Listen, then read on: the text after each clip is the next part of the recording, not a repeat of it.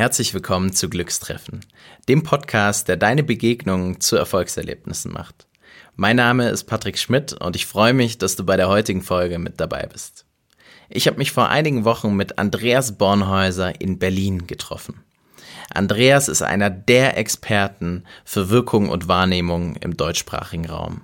Ursprünglich wollte ich Andreas als den Experten für Charisma ankündigen. Allerdings hat er mir im Interview verraten, warum er sich von dieser Begrifflichkeit in seiner Arbeit verabschiedet hat. Er spricht mittlerweile viel lieber von situativer Intelligenz. Was hinter situativer Intelligenz steckt und wie man das lernen kann, darüber haben wir gesprochen. Außerdem hat er von einigen Meilensteinen auf seinem Weg berichtet. Und ich hatte in den letzten Jahren das Vergnügen, das ein oder andere von ihm lernen zu dürfen. Über eine entscheidende Sache haben wir auch etwas ausführlicher gesprochen. Was das genau war und noch viel mehr erfährst du in der heutigen Folge Glückstreffen. Ich wünsche dir viel Spaß damit. Los geht's!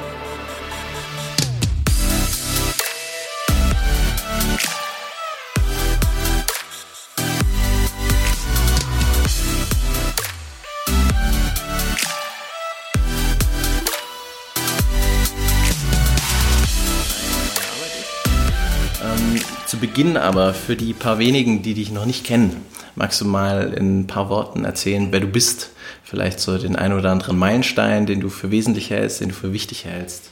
Also, wenn, wenn du mich fragst, wer ich bin, dann fällt mir immer dieser Titel ein, Wer bin ich und wenn ja, wie viele? Diesen Buchtitel finde ich großartig, den Inhalt finde ich nicht so doll, aber ähm, mir geht es auch so. Wer bin ich? Aber du hast dann Gott sei Dank noch von Meilensteinen gesprochen und da kann ich eine gute Antwort drauf geben.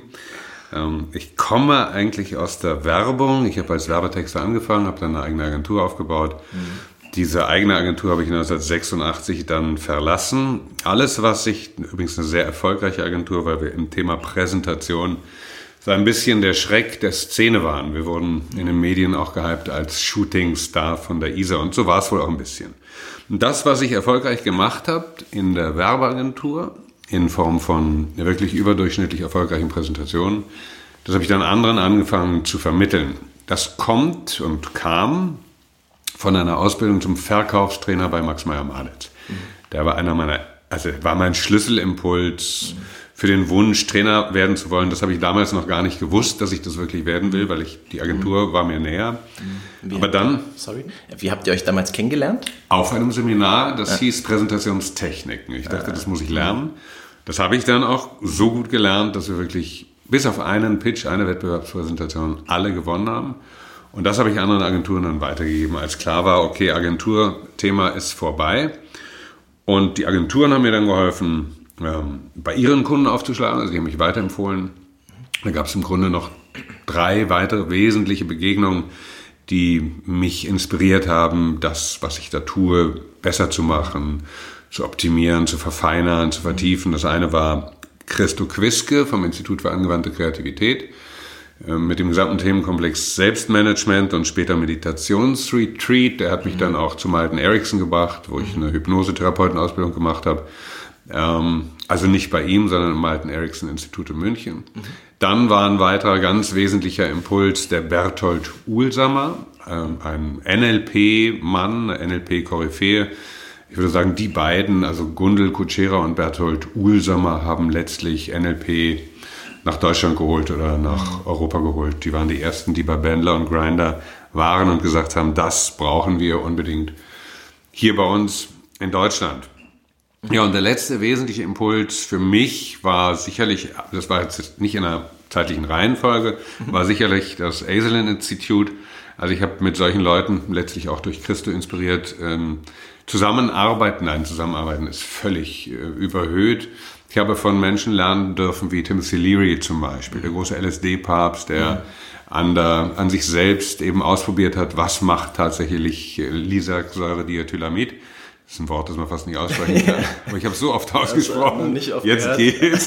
Das ist LSD. Ist die lange genau. Form ist Lisagsäure, die Diethylamid. Ähm, ähm, Fritz Perls habe ich in dieser Zeit kennengelernt, den großen Gestalttherapeuten. Mhm. Und letztlich dann auch Nosrat Peseschian. Und mhm. Nosrat Peseschian, positiver Psychotherapeut, ist so die, sagen wir mal, äh, ja, eine wesentliche Quelle meines Menschenbildes, der mhm. Art und Weise, wie ich heute mhm. arbeite. Vielleicht können wir da gleich andocken, weil ja. das auch ja einer der Punkte, der mit mir sehr resoniert hat. Ja. Äh, Gerade dieser, dieser Ansatz aus der positiven Psychotherapie. Was steckt da dahinter? Vielleicht kannst du das in ein, zwei Beispielen ein bisschen verdeutlichen. Der Gedanke ist einfach, das ist etwas, was die NLP-Leute dann später auch übernommen haben. Hinter jeder Verhaltensweise eines Menschen steckt eine zumindest für den Betreffenden, also der sich so verhält, eine positive Absicht. Die ist nicht immer sozialverträglich, also ein Sexualstraftäter ähm, tut nichts Gutes der Gesellschaft und erst recht nicht den Menschen, bei denen er straffällig wird oder an denen er straffällig wird. Aber dahinter steckt eine positive Absicht für ihn selbst. Er verfolgt irgendwas damit. So mein Lieblingsbeispiel oder eines der Beispiele, die ich gerne benutze, ist, wenn jemand, wenn wir jetzt mal über Rhetorik oder Präsentationstrainings oder Körpersprache nachdenken, wenn jemand die Hand in der Hosentasche hat, hat er sie aus gutem Grund in der Hosentasche. Ich käme nie auf die Idee, dieser Person abzuerziehen, dass sie die Hand in der Hosentasche hat. Oder ich erinnere mich, ich werde das, glaube ich, mein Leben lang in Erinnerung behalten, als äh, Steffen Müller, der damalige Labelchef von Ixel, zu mir kam mit Sarah Connor und sagte, du musst jetzt dem Mädchen helfen, dass sie gute Interviews geben kann. Und Sarah sprach, das macht sie heute noch, sie sprach wahnsinnig schnell. Und Steffen sagte, du musst ihr das schnelle Sprechen aberziehen. Da habe ich gesagt, auf gar keinen Fall. Das ist eine Qualität, die erzeugt Dynamik, die erzeugt Energie. Und wahrscheinlich spricht sie so schnell, es gibt irgendeine gute Absicht dahinter, damit sie die vielen Gedanken, die sie hat, ganz schnell aus dem Körper rauskriegt und nicht mehr lange darüber nachdenken muss. ähm, was wir aber jetzt tun können, ist ihrer Qualität des schnellen Sprechens die gute, die äh, äh Qualität des langsamen Sprechens hinzufügen. Sie kann ihre Absicht im Grunde beibehalten, die gute Absicht, nämlich die Gedanken schnell loszuwerden, aber sie kann selbst dann auch mal Entschleunigung in ihren Körper holen. Mhm. Und das ist ja eine weitere zusätzliche Qualität. Also das ist ein Beispiel jetzt. Mhm. Ja, zwei. Schön. Ja, ja das, da konnte ich total andocken. Das hat einen großen Einzug in meine Arbeit auch bekommen, weil ja. ich finde, diesen, ich, ich sehe selten echte Probleme. Ja, also klar kann man immer was besser machen, aber so richtig schlimm ist eigentlich nie. Lebensbedrohlich, gerade bei uns im Business ist es dann eh nie. Das Spannende ist, wie, wie, was das für eine andere Atmosphäre auch erzeugt und was für ein anderes Arbeiten das dann ist. Wenn ich auf einmal sage, an sich ist alles okay, aber lass doch mal gucken, vielleicht können wir noch einen draufsetzen oder wie du sagst, Handlungsalternativen einfach oder Handlungsoptionen hinzugewinnen. Ja. ja, ja. Wenn, wenn wir über Kommunikation sprechen, und das ist das Einzige, wovon ich. Wirklich ein bisschen mhm. was verstehe, mhm. dann sprechen wir über eines der komplexesten Geschäfte der Welt. Wir sprechen mhm. über nicht 1, 0, 1, 0, sondern wir sprechen über 1, anderthalb, ein Dreiviertel, ein ein Viertel und mhm. dann vielleicht mal 0,3. Ähm, die, meine Haltung ist, dass wir nicht sagen können, was ist richtig, was ist falsch. Es gibt Leute, die würden sich unseren Podcast nachher anhören und sagen, das war eine falsche Antwort oder das war eine richtige Antwort. Mhm. Nein, das ist eine oder eine richtige Frage oder falsche Frage. Äh, das wäre aus meiner Sicht falsch, mhm. weil, wobei selbst das ist ja dann auch nur die Sicht der Person, die da drauf guckt. Also kann man auch nicht sagen, dass es falsch ist. Ja. Ähm, was ich zuverlässig weiß, ist, dass je mehr Handlungsoptionen wir in der Kommunikation haben, desto größer ist die Wahrscheinlichkeit, dass wir in einer bestimmten Situation die passende Handlungsoption wählen können. Mhm. Ich sage bewusst nicht die richtige, sondern die passende. Mhm. Und ähm, ansonsten geht es einfach darum zu gucken, dass man eben möglichst viele Optionen hat, um dann eben eine passende zu finden. Mhm. Ist das richtig? Ist das falsch? Keine Ahnung. Das ist mein Blick auf diese Thematik. Ja, ja. und es funktioniert. So, ja. Meistens. Nicht immer. Ich habe selbst, obwohl ich dieser Thematik ja nun seit fast vier Jahrzehnten zugewandt bin und mich darum mhm. kümmere. Mhm. Ich habe selbst auch immer wieder mal Situationen, wo ich denke, es kann doch nicht wahr sein. Ich bilde andere Menschen darin aus, dass sie gute Interviews geben und mhm. versage selbst in einer Session mhm. vor laufender Kamera. Mhm. Leider äh, funktioniert es alles auch nicht immer. ja. Das ist so. Ja, ja. ja. Immer stimmt nie. Nee, also das genau. ist so. Ja. Ähm, jetzt ist dein Kernthema ja Charisma. Vielleicht ähm, fragt man sich, Du lachst schon? Ja, ja? ich höre mal erst die Frage an. Ja? okay. Ich meine, das ist ein Begriff, den hat sicher jeder schon mal gehört. Ja, und äh, viele werden jetzt aber dann Fragezeichen haben, wenn sich jemand mit dem Thema Charisma beschäftigt, vielleicht auch mit anderen am Thema Charisma arbeitet. Wie soll denn das funktionieren? Ist es äh, nicht was, das hat man oder das hat man nicht? Ähm, wie ist es denn wirklich? Also erstmal die Erklärung, warum habe ich geschmunzelt oder mhm. gegrinelt, als du den Begriff Charisma hoch, hochgeworfen hast, Patrick. Ähm, deshalb, weil ich mich von dieser Begrifflichkeit verabschiedet habe. In meinem ja, Buch Wie wirke ich, das ich gemeinsam mit Frau Ihren oder andersrum, das Frau. Ihren gemeinsam mit mir geschrieben hat, da beginnt das Vor Vorwort mit Charisma. Mhm. Jeder hätte es gerne, keiner weiß, was ist, was mhm. es tatsächlich ist und äh, man kann bis heute nicht genau sagen, ob man es erlernen kann oder nicht. Mhm. Über Charisma ist in den letzten sagen wir, zehn Jahren extrem viel veröffentlicht worden, viel mehr als in den Jahren und Jahrzehnten davor. Einer der Profs, mit denen ich in dieser Angelegenheit zusammengearbeitet habe, Professor Jo Reichertz, ein Kommunikationswissenschaftler, der sagt, in den Medien werden Themen immer dann stärker thematisiert, wenn es in der Gesellschaft ein Manko gibt in dem speziellen Themenfeld. Könnte der Hinweis darauf sein, dass es offensichtlich an Charisma in unserer Gesellschaft fehlt. Und schaut man sich die politische Kaste an, mhm. dann stellt man fest, das ist so. Mhm. Die letzten wirklich qua persona charismatischen Politiker, da fallen mir Menschen ein wie Gerhard Schröder, Helmut Schmidt, Herbert Wehner, Joschka Fischer, ähm, Franz Josef Strauß. Es geht jetzt nicht darum, ob ich die politische Couleur mag oder nicht, mhm. sondern hatten diese Personen eine überdurchschnittliche Ausstrahlung. Mhm. So, es ist viel geschrieben worden und aus meiner Sicht ist viel Blödsinn geschrieben worden. Sicherlich auch einiges Richtiges in Anführungsstrichen. Aus mhm. Sicht derer, die es geschrieben haben, mhm. ist es sicher auch richtig, sonst hätten sie es nicht geschrieben. Mhm. mhm. Ähm, es werden immer die gleichen Persönlichkeiten gezeigt und besprochen, wenn wir über Charisma reden. Barack Obama, äh, Mutter Teresa, Mahatma Gandhi, you name it. Also immer die mhm. gleichen Leute. Mhm. Gott sei Dank, in Österreich wird jetzt häufiger auch mal Sebastian Kurz als charismatische mhm. Persönlichkeit gezeigt. Also da gibt es offensichtlich in Österreich gerade mehr äh, anzutreffen in der politischen Kaste als bei uns, wenn es um Charisma geht.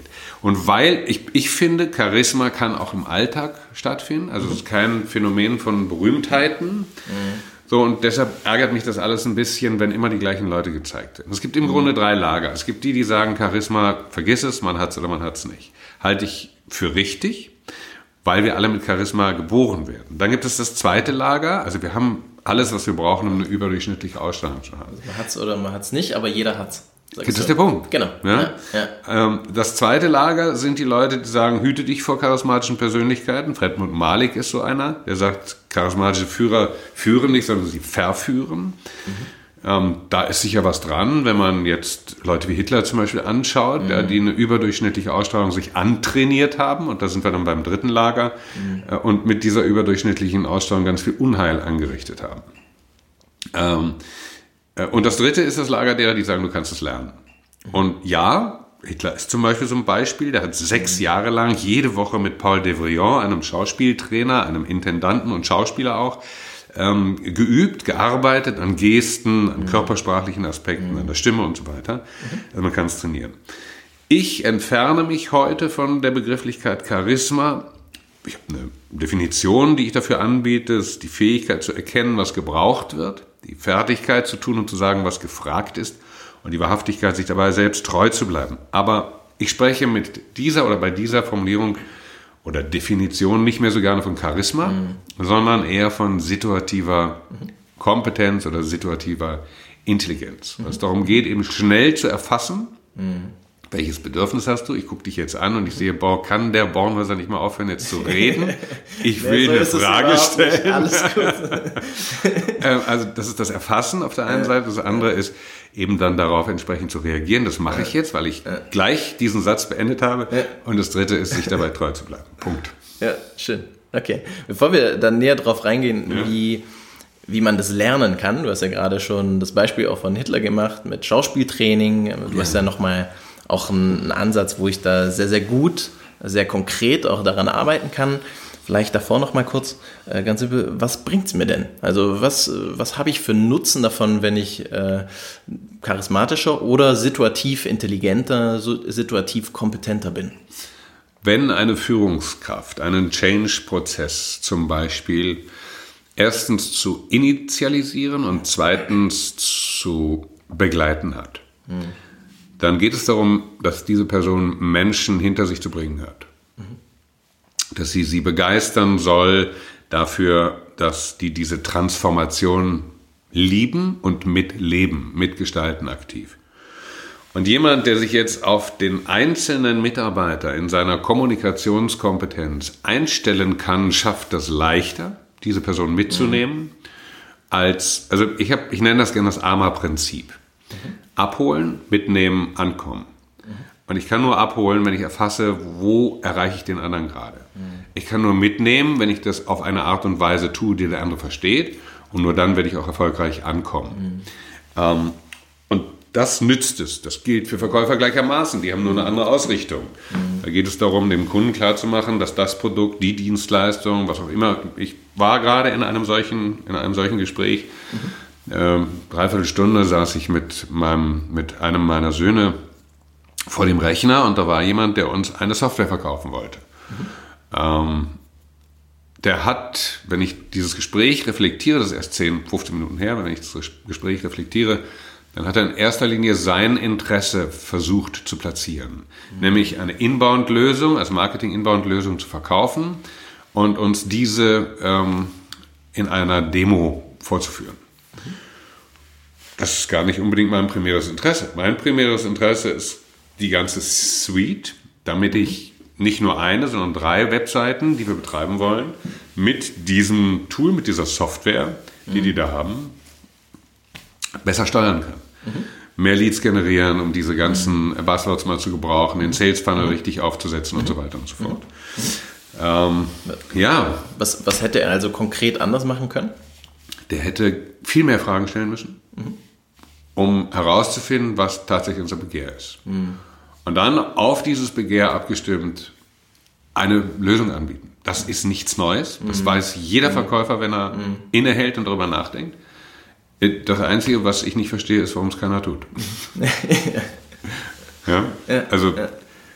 Fragt ein Verkäufer, was musst du haben, um ein gutes Gespräch führen zu können? Sagt er, ich muss die Fragetechnik drauf haben. Ja, ja. Begleite einen Verkäufer in seiner Arbeit als Verkäufer. Was hat er nicht drauf? Die Fragetechnik. Mhm. mhm. Ich meine, es ist für uns schön, dich auch, weil wir haben eine Menge zu tun. Es gibt viel zu tun, wollte ich sagen. Die Arbeit geht nicht aus. Ja. Genau. So ist das. Ja, cool. Ja, ja also Fragetechnik, also so ein, äh, eine, eine, kleine Sache, die schon einen großen Unterschied macht für viele, ja, so ein Basic. Wenn wir jetzt aber gerade das Spielfeld der situativen Kompetenz mal aufmachen, ja. ähm, wie kann ich konkret da arbeiten? Was gibt es alle für Bereiche, an denen ich andocken kann? Was ist da dein Ansatz? Nehmen wir mal unseren Dialog. Mhm. Ich bin jetzt jemand, der eine hohe, das ist einfach bei mir so entstanden im Laufe der Zeit. Ist auch nicht einfach so entstanden, aber es ist heute so. Mhm. Ich habe eine hohe linguale Kompetenz. Mhm. Eine ausgeprägte Beredsamkeit. Ja. Ich höre mich auch gerne reden. Ja, ja. Ist ja nicht schlimm, hoffe ich. Auch für deine Podcast-Hörer nee, nee, nee, überhaupt nicht. Deswegen habe ich dich gefragt. So, jetzt darf ich dir eine persönliche Rückmeldung auch vor deinen Hörern geben. Gerne, gerne. Jetzt moderierst du ganz viele Fragen mit ähm an mhm. und gebrauchst auch zwischendrin mal, äh, mhm. da kriege ich einen Föhn. Mhm. Ne? Weil ich sage, hallo, kann der bitte das unterlassen? Er soll eine Pause machen. Und das ist jetzt, wenn, wenn du auf jemanden triffst, der eine hohe Beredsamkeit hat, mhm.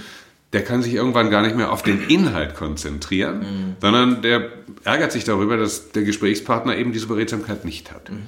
So, das ist wieder ein weiterer Aspekt, dass ich darauf achte, verwende ich Füllwörter oder nicht. Vorausgesetzt, ich habe jemanden mit einer hohen Kompetenz da. Mhm.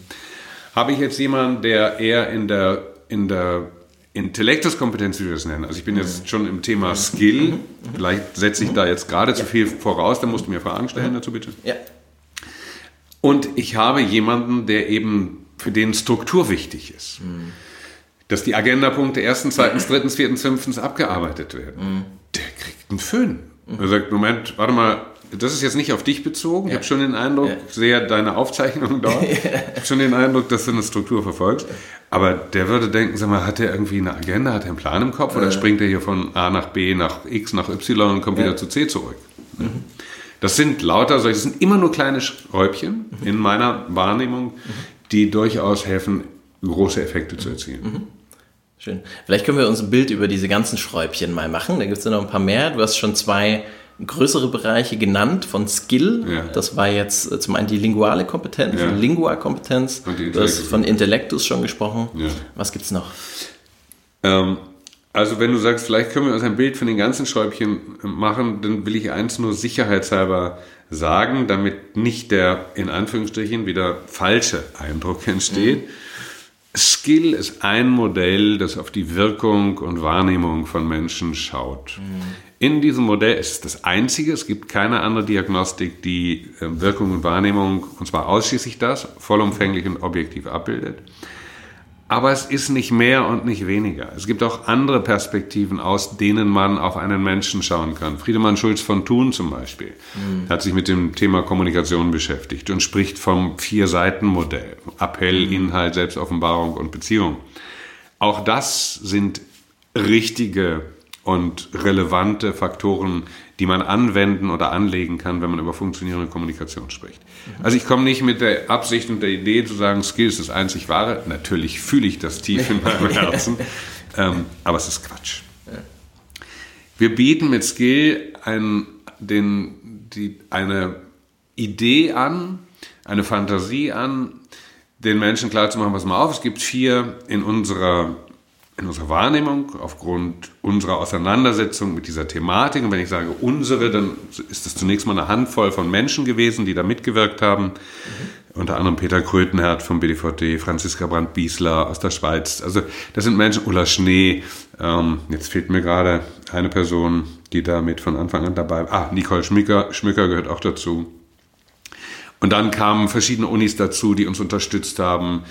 Ähm, das Ganze voranzubringen. So, also dieses Modell, wir sprechen über vier Kompetenzfelder. Das ist Sensus, das sind Menschen, die sehr stark über Gefühl, über Wohlfühlatmosphäre, über Hinwendung, Achtsamkeit, Aufmerksamkeit versuchen eben eine, eine Atmosphäre des einander Zugewandtseins herzustellen. Ähm, dann haben wir die zweite Dimension, das ist alles körpersprachlich, die nonverbale Kommunikation. Wir haben schließlich Intellektus, da ist so die sachliche Dimension. Also wenn wir jetzt noch weiter reingingen in die Kompetenzfelder, dann haben wir bei Intellektus zum Beispiel die Kompetenzen Zielorientierung, Analytik, Sachlichkeit und Strukturiertheit. Und dann haben wir die linguale Kompetenz. Da sprechen wir über Stimme, wir sprechen über Artikulation, über Bildhaftigkeit und Beredsamkeit. Bei Sensus über Intuition, über Glaubenssätze, über die, das ganz Hier und Jetzt sein, also Momentfokussierung, Emotionalität und bei Korpus mhm. über Erscheinungsbild, mhm. über räumliche Präsenz, über Gestik und Mimik. Mhm. Das sind die 16 Dimensionen, die wir identifiziert haben. Mhm. Vielleicht gibt es noch 16 weitere. Mhm. Ich sage nicht, das ist es für den Rest äh, der Kommunikation zwischen Menschen, sondern das ist das, was wir augenblicklich identifiziert haben. Vielleicht kommen zwei zu, vielleicht fallen vier weg, keine mhm. Ahnung. Mhm. Mhm. Okay, okay. Also vier große Frequenzbereiche mit ja. jeweils nochmal vier Unterbereichen, ja. also nochmal feineren Frequenzen, insgesamt 16 Stück. Ja, ich finde es cool, dass du von Frequenzen sprichst. Diese Vokabel habe ich noch gar nicht äh, bisher, glaube ich, genau, benutzt. Genau, die kannte ich schon vorher. okay. Sehr aufmerksam. Ja. Genau. Und vielleicht, wir waren jetzt gerade bei Intellektus ja. schon mal drin, äh, dass du gesagt dass jemand eine Struktur hat, eine ja. Agenda verfolgt. Genau. Das heißt, es lohnt sich auf jeden Fall schon mal eine Agenda zu machen für die Intellektus-Leute, beziehungsweise genau. die da wirken und wahrnehmen damit ich die anspreche. Du hast schon auch von der Lingua-Kompetenz gesprochen, ja, mhm. meine AMS. Das heißt, wenn ich die wegnehme. Hast du jetzt schon getan übrigens sehr Habe ich schon gemacht. Ja, ja habe ich schon gemacht. Die sind mir vorher nämlich nicht aufgefallen. Jetzt habe ich sie einfach weggenommen. Deswegen danke für das Feedback an Gerne. der Stelle. Ja. Mir geht es nämlich genau um diese konkreten Beispiele. Vielleicht finden wir auch noch zu Corpus und zu Sensus ein Beispiel. Ja. Also wenn das jetzt jemand hört und sagt, ja, ich möchte gleich einen draufsetzen, ich möchte eine Kleinigkeit verändern. Mhm. Was könnte ich denn im Bereich Korpus zum Beispiel tun, um noch besser zu wirken? Es sind in allen Bereichen, über die wir reden, wirklich ganz viele kleine Möglichkeiten, die Effekte erzielen helfen. Ein Beispiel, ich freue mich übrigens sehr, ich hoffe, ich darf das sagen, ich freue mich sehr, dass du dich entschieden hast, Skill Master werden sagen. zu wollen, ja. weil ich große Hoffnung in dich setze. Ich finde, du bist ein toller Typ. Machst einen coolen Job. Ich hätte ja noch gerne viel mehr mit dir gemacht, aber früher oder später kriege ich dich. Also ich bleibe da dran. Ich finde, das dürfen die Leute, die zuhören, das dürfen die wissen. ruhig hören. Ähm, nehmen wir Beispiel Korpus räumliche Präsenz. Mhm bei der Zertifizierung. Wir mhm. haben es, glaube ich, mit Michael gemacht und mit wem? Dass er sich vorne hinstellen. Präsenzübung, genau. Ja. Dass er sich vorne hinstellen mhm. sollte. Also einfach von seinem Platz aufstehen, nach vorne gehen ins Zentrum des Raumes und eine Präsentation beginnen. Beim ersten Durchgang ist er nach vorne gegangen, hat sofort losgelegt. Mhm. Beim zweiten Durchgang hat er sich hingestellt, hat sich aufrecht hingestellt, hat Körperspannung aufgebaut, hat jeden Teilnehmer dann einmal kurz angeguckt, innerlich so 21 gezählt, zweiter Teilnehmer 22, 23 mhm. und dann hat er erst begonnen. Und ich habe ja die Teilnehmenden, die übrigen gefragt, und räumliche Präsenz auf einer Skala von 10 bis 1, beim ersten Mal, beim zweiten Mal. Beim ersten Mal hat er, würde ich sagen, arithmetisches Mittel von 6 gehabt, mhm. vielleicht 6,5. Beim zweiten hat er ein arithmetisches Mittel von 7,5, vielleicht 8 gehabt. Ich weiß mhm. nicht mehr ganz ja, genau. So würde ich es auch einschätzen. Aber es hat sich deutlich gesteigert. Durch diese klitzekleine Kleinigkeit, einen Moment innezuhalten. Mhm. Ich nenne diese kleine Übung Grab Your Stage, also greif dir deine Bühne, schaff dir deinen Raum. Und schon hat er seine räumliche Präsenz erhöht. Mhm. Bei der Gestik genau das Gleiche. Ich könnte sagen, ich möchte diese Aussage unterstreichen. Das sieht man jetzt leider nicht. Ich habe nichts getan mit meinen Händen. Wenn ich jetzt sage, ich möchte diese Aussage unterstreichen und ich mache einen kleinen Strich in die Luft, dann ist das, was ich sage, synchron zu dem, was ich zeige. Unglaubwürdigkeit, dieses Gefühl von mangelnder Authentizität entsteht häufig deshalb, weil Körpersprache und gesprochenes Wort divergent sind. Da ist ein Mismatch, das passt nicht zusammen. Ich schüttel mit dem Kopf und sage, ich bin total deiner Meinung. Ja? Du denkst, warte mal, irgendwas stimmt da nicht. Das sind lauter solche, auch wieder Kleinigkeiten, an denen ich schrauben kann. Thema Mimik. Ich könnte, das wissen wir aus von Michael Grinder und äh, Richard Bandler, diesen Gedanken des Spiegelns, oder mhm. Robert Dill später auch, dass ich versuche in meiner Mimik den anderen, ich sag's jetzt mal umgangssprachlich, nachzumachen. Mhm. Pacing nennen die das in der NLP, um dann ins Leading zu kommen. Also durch meine Mimik quasi dich und deine Mimik zu beeinflussen. Mhm. So eine, eine, das funktioniert unglaublich gut. Ich mache, das haben wir jetzt in den zwei Tagen nicht gemacht, ich mache gerne zu Anschau Veranschaulichungszwecken in Trainings manchmal folgendes, dass ich sage, okay, ich gehe jetzt mal mit einem Teilnehmer in Dialog mhm. und dieser Teilnehmer soll jemanden spielen, der mich nicht angucken kann. Das gibt es ja häufig. Ich will aber ja Blickkontakt zu den Menschen aufbauen, damit ich besser sehen kann, wie es dem geht, ob der sich wohlfühlt und so weiter. So, was mache ich jetzt bei einem Menschen, der mich nicht angucken kann? Ich gucke bewusst weg. Und ich habe noch gar nicht weggeguckt, da guckt der Teilnehmer, der mich nicht angucken wollte, mich sofort mhm. an. Das ist ein unglaublicher Effekt. Jetzt kann ich Augenkontakt, Blickkontakt aufbauen. Das geht kurz, da guckt er wieder weg. Dann gucke ich auch wieder weg. Mhm. Und so kann ich die gemeinsamen Blickkontaktfrequenzen verlängern. Mhm. Auch wieder so eine Kleinigkeit. Mhm. Schön. Das Repertoire der Ordner der Interventionen, die wir unseren Skillmastern geben, ist ja. umfänglich. Ja. Da ist noch lange nicht Ende der Fahnenstange, also da kommen quasi täglich neue Übungen zu. Mhm. Cool. Vielleicht noch zur Sensuskompetenz. Das klingt ja jetzt so ein bisschen weicher, weil du vorhin auch gesagt hast, es ist so die Gefühls-, die emotionale Dimension. Ja. Was kann ich denn da ganz konkret tun, um mit den Menschen, denen das wichtig ist, die auf dieser Ebene wirken und wahrnehmen, noch besser in Kommunikation zu kommen? Für welchen, für welchen der vier, für welches der vier Instrumente möchtest du gerne ein Beispiel? Was ist denn dein Lieblingsinstrument? Also ich finde Momentfokussierung spannend. Dann nehmen wir die Momentfokussierung. Ja. Ich habe kein Lieblingsinstrument. Doch, ich habe natürlich auch Lieblingsinstrumente. Mhm. Ich spiele gerne Saxophon und Klavier, aber bezogen auf ähm, die Sensuskompetenz nehmen wir die Momentfokussierung. Mhm. Warum sind Menschen nicht ganz im Hier und Jetzt? Mhm. Die Gründe dafür sind vielschichtig. Es könnten jetzt zum Beispiel, könnte es daran liegen, dass die Leute zu viel auf der Agenda haben. Mhm. Sie können sich damit nicht wirklich auf den Moment einlassen, weil sie denken, also ich sitze jetzt mit dir hier im Interview und ich weiß, ich bin zehn Shooting im Büro. Mhm. Oh, oh, oh, ich kann mich eigentlich gar nicht darauf, können wir noch ein bisschen schneller reden, damit ich schnell wegkomme? Mhm. Nein, mache ich nicht. Ich bin jetzt mit dir hier im Interview und ich lasse mich auf deinen Podcast ein und wir beide wissen, und ich hoffe, du bist fair genug, dass ich spätestens um Viertel vor zehn gerne aufstehen würde und mir ja. eine Jacke anziehe, weil es draußen kalt ist und dann in unser Coworking-Büro fahren kann. Mhm. Ähm, wenn ich jetzt dieses Thema habe, dass meine Agenda zu voll ist, dann hilft mhm. zum Beispiel die Übung Dankbarkeit. Das ist ein unglaubliches Gefühl von Kraft. Wenn ich mich abends mal hinsetze und sage, okay, was habe ich eigentlich heute alles geschafft? Wofür kann ich dankbar sein? Was habe ich durch das, was ich geschafft habe, anderen Gutes getan? Und dann gerne nochmal darüber nachzudenken, okay, was muss ich morgen tun? Ich mache mir eine Liste. Aber das dann zur, Le zur Seite legen und nochmal auf diese Liste zu gucken, wofür kann ich dankbar sein? Das ist eine Möglichkeit. Oder häufiger haben die Menschen nur Voltaire hat uns, glaube ich, diesen Satz hinterlassen. Wir haben meist sehr konkrete Befürchtungen, mhm. aber nur vage Hoffnungen. Mhm. Viele Menschen, wenn ich mit Leuten arbeite, wie soll denn dein, dein, deine Lieblingspartnerin aussehen, wenn du jetzt eine neue Frau suchst oder mhm. einen neuen Mann? Mhm. Dann erklären die mir sofort, wie er nicht sein soll. Dann sage ich, nee, das war nicht meine Frage. Mhm. Meine Frage war, wie soll er aussehen? Wie soll sie sein? Wie soll sie sich verhalten? Was soll sie für Interessen haben und so weiter? Jetzt ist das möglicherweise auch ein Grund, dass die Menschen nicht genau wissen, worum geht es in ihrem Leben wirklich? Was ist ihnen wirklich wichtig? Was liegt ihnen am Herzen? Und da macht es Sinn, darüber mal nachzudenken, was es ist, weil dann, wenn ich das weiß, kann ich unter Umständen die richtigeren Prioritäten setzen. Also ich vergleiche die Psyche des Menschen, es gibt so eine Art Baugesetz mit einem Tisch mit vier Beinen.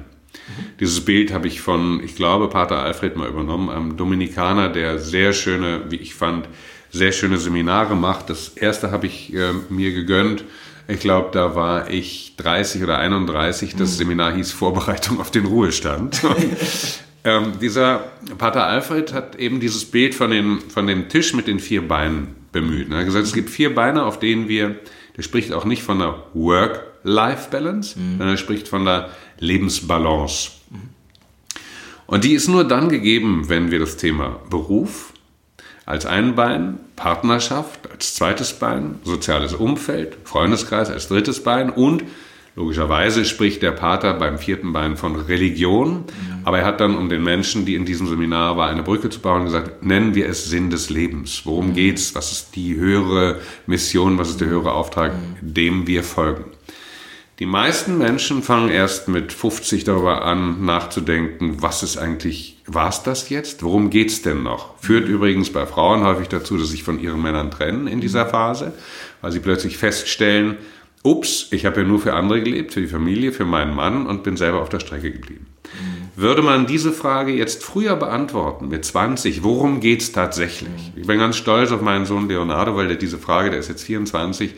weil er diese Frage vor zwei Jahren schon wirklich ja. von allen Seiten her mhm. bewegt und gedreht hat und für sich sehr klar definiert hat. Was es ist, worum es ähm, um ihn, bin auch mal auf meine anderen Jungs stolz, um das gleich gerade zu rücken. ähm, aber er ist jetzt ein Beispiel dafür, dass er sich sehr früh mit dem Thema Sinn des Lebens beschäftigt hat. Mhm. Jetzt, wenn ich das habe, kann ich meine Freunde zum Beispiel anschauen und sagen, sind das die Menschen, mit denen ich das leben kann, was mir wirklich wichtig ist? Mhm. Ich gucke meine Partnerin an. Ist die Partnerin die Partnerin, mit der ich das leben kann, was mir am Herzen liegt? Mhm. Ich gucke mir den Job an. Kann ich in dem Job das tun? Dadurch, weil ich jetzt Prioritäten anders setze, mhm. gewinne ich Zeit und kann vielleicht auch im Moment mhm. mal mehr zur Ruhe kommen. Mhm. Ja, schön. Und was macht das mit deinem Gegenüber, wenn du im Moment bist, im Moment fokussiert bist, wenn du es schaffst, dich voll reinzugeben, nur die andere Person wahrzunehmen in der Situation? Intellektus nervt das ganz fürchterlich, okay. weil er will das gar nicht. Der will gar nicht, dass ich jeden Blick auf die Uhr kommentiere. Dem geht das fürchterlich auf den Zeiger. Sensus, der genauso aufgestellt ist, liebt das, weil er sagt, boah, mhm. endlich mal einer, der sich ganz auf mich einlässt. Mm. Intellektus will Ergebnisse, mm. will die Agenda abarbeiten, möchte einen Haken hintermachen. Zumindest ist das seine Wirkung. Ja? Okay, okay, schön. Vielen, vielen Dank für den Einblick in die unterschiedlichen Bereiche von Skill, in die Instrumentengruppen, Instrumente, wie du es jetzt genannt hast. Ich würde gern äh, zum Abschluss eine kurze Frage, kurze Antwortrunde spielen mit dir. Ich bin gespannt. Bin gespannt, was du auf diese Fragen sagst. Ich bin vor allem gespannt, ob ich nachher noch so eine Frage kriege, wie ich sie dir damals im Interview gestellt nein. habe. Okay. nein, nein. Willst, willst, du deinen Hörern kurz erklären, was es für eine Frage war? Welche Frage ich mir selbst gestellt hatte? Nee, ich habe hab dir ähm, ja, lauter Fragen gestellt. Mhm.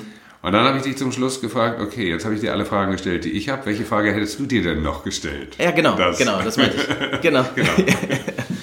ja. Nee, so eine ist es nicht. Okay. Also Weil die könnten wir spontan einbauen, wenn du willst, natürlich. Nein, nein, müssen wir nicht.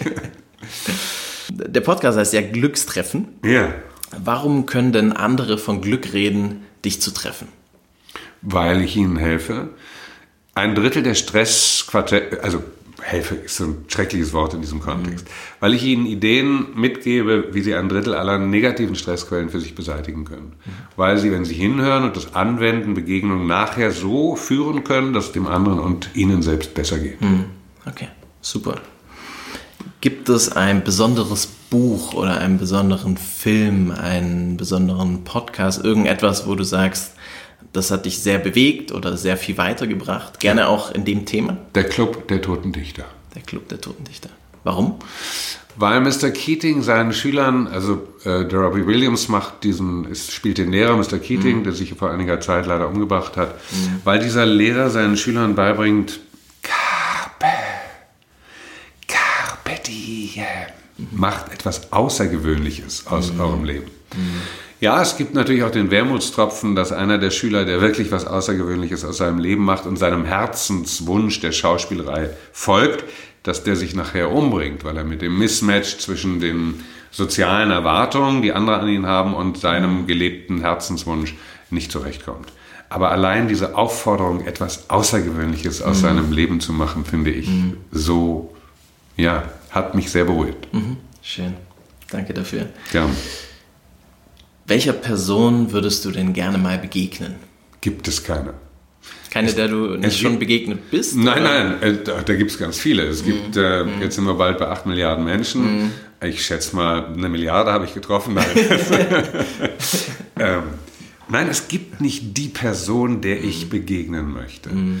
Die Personen, denen ich begegne, sind die Personen, denen ich begegnen möchte. Denn es gibt einen Grund, mhm. dass ich diesen Personen jetzt begegne. Mhm. Und dann versuche ich mich wirklich vollumfänglich auf die einzulassen. Mhm. Ich möchte dir in diesem Augenblick begegnen. Mhm. Hohe Momentfokussierung anscheinend. In dem Fall ja. ja. Okay. Die Frage ein bisschen anders.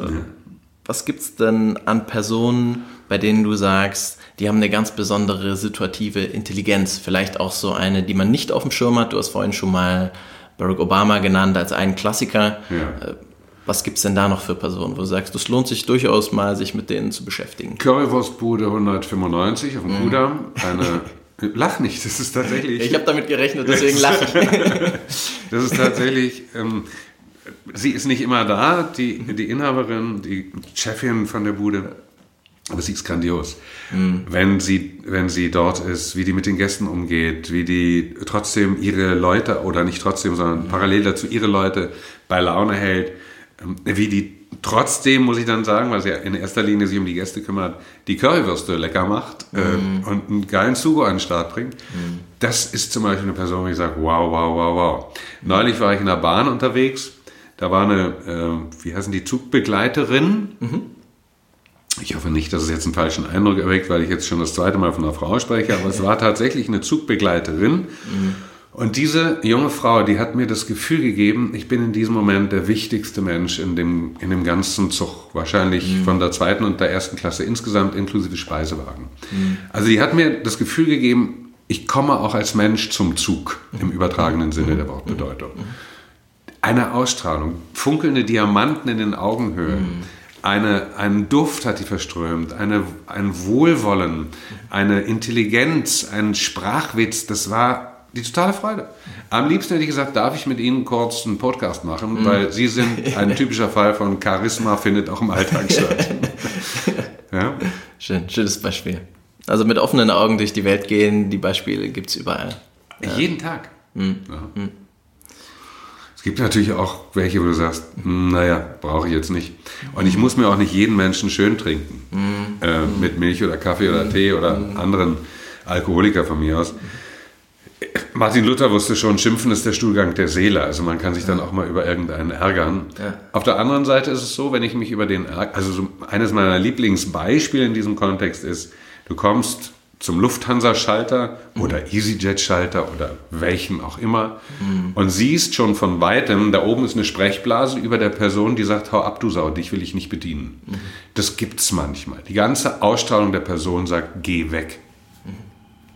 Jetzt kann ich da hingehen und mich darüber ärgern und kann anfangen rumzuzählen und sagen, sagen Sie, wenn Sie nicht mit Passagieren arbeiten möchten, warum sitzen Sie hier und so. Es bringt die mhm. nicht weiter und mich nicht. Mhm. Die macht's noch, diese Person macht's noch stinkiger und ich ärgere mich darüber. Jetzt könnte ich hingehen und sagen, okay, ich versuche mal, ob ich die umdrehen kann. Ob ich mir es zur Aufgabe, mal wie ein Sport, zur. Aufgabe mache, dass die nachher zu mir sagt, endlich mal wieder ein netter Passagier. Dann haben wir beide gewonnen. Sie hat gewonnen und ich habe gewonnen. Wir haben beide weniger Stress. Das meine ich mit diesem Gedanken, gelingt mir, weiß Gott, nicht immer, Patrick. Aber mit diesem Gedanken, versuch doch jede Begegnung so zu gestalten, mhm. dass es dem anderen und dir selbst nachher besser geht. Schön. Das ist gesundheitsfördernd. Schön. Schön. Ja. ja. Tu das für die eigene Gesundheit genau, und für die, für die von anderen. Ja. ja, super. Ich habe jetzt noch die Inception-Frage. Okay, was heißt Inception? Inception in dem Sinne, wenn du einen Gedanken in die Köpfe aller Menschen schicken könntest. Ja. Welcher wäre das? Seid lieb zueinander. Finde ich gut. Kurz auf den Punkt und äh, so simpel, dass jeder was damit anfangen kann. Schön. Wenn jetzt jemand mit dir noch weitergehen möchte, sagst, interessiert mich, wo, wo kann ich denn noch näher reinschauen in deine Arbeit, vielleicht mit dir arbeiten, von dir lernen? Was gibt es da für Kanäle, die du empfehlen würdest als ersten Schritt? Anrufen, miteinander reden. Mhm. Ähm, klar kann man sich auf der Webseite bornhäuser-friends.de schlau machen mhm. oder auf die Facebook-Seite menschengewinnen.de gehen. Da ist eine Menge zu finden. Ich habe einige Bücher veröffentlicht. 1994 das erste ein Roman über Führung und Motivation, jetzt reicht's. Mhm. Das Kimoschen Prinzip, wie wirke ich, das Buch Presentainment. Ich habe mhm. etliche Buchbeiträge geschrieben, mhm. verschiedenen Büchern, Fachaufsätze. In meinem Blog steht eine Menge drin. Also, ähm, wer sucht, der findet, wenn er in Google den Namen eingibt. Der ist jetzt nicht, bin kein unbeschriebenes Blatt. Ich mache die Arbeit halt auch seit fast vier Jahrzehnten. Schön.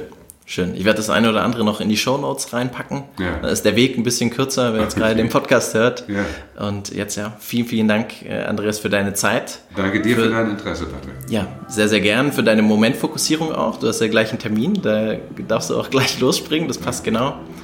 Und ja, schön, dass du dabei warst. Vielen, vielen Dank. Das war mein Interview mit Andreas Bonhäuser.